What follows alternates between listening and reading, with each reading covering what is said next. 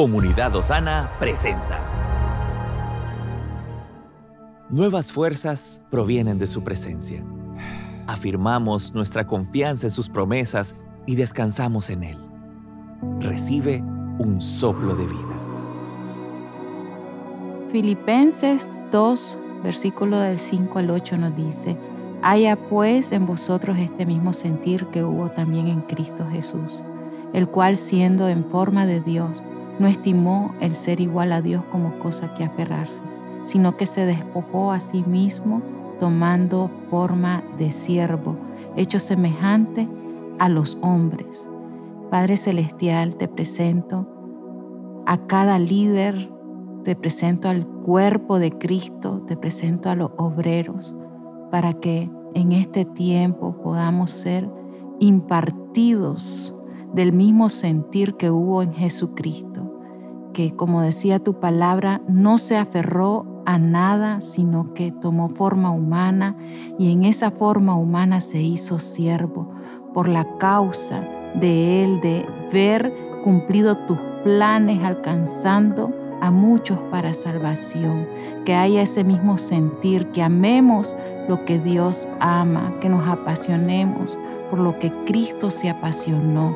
Señor, derrama una vez más de ese sentir, de ese amor, de esa motivación, que seamos inspirados por el ejemplo de Jesucristo y podamos alcanzar al que aún no se ha alcanzado para Él y que podamos restaurar a aquellos que se habían alejado. Imprime, Señor, de la persona, del carácter, del amor de Cristo en nosotros en este tiempo, en el nombre de Jesús. Amén. Quiero aprovechar la oportunidad para compartirte que nos reunimos en nuestros templos en las localidades en Managua y en las filiales, en los diferentes departamentos, nos reunimos como familia para adorar al Señor, a tener un tiempo en su presencia. Y tenemos diferentes horarios que tú puedes consultar en nuestras plataformas. Sería un honor poder contar con tu presencia, sería un honor que nos acompañaras con toda tu familia. También te puedes acompañar de un invitado. Queremos servirte. Todo lo que hacemos en nuestra comunidad lo hacemos para honrar al Señor y servir a nuestro prójimo. Te esperamos. Estuvo contigo Carla Ruiz.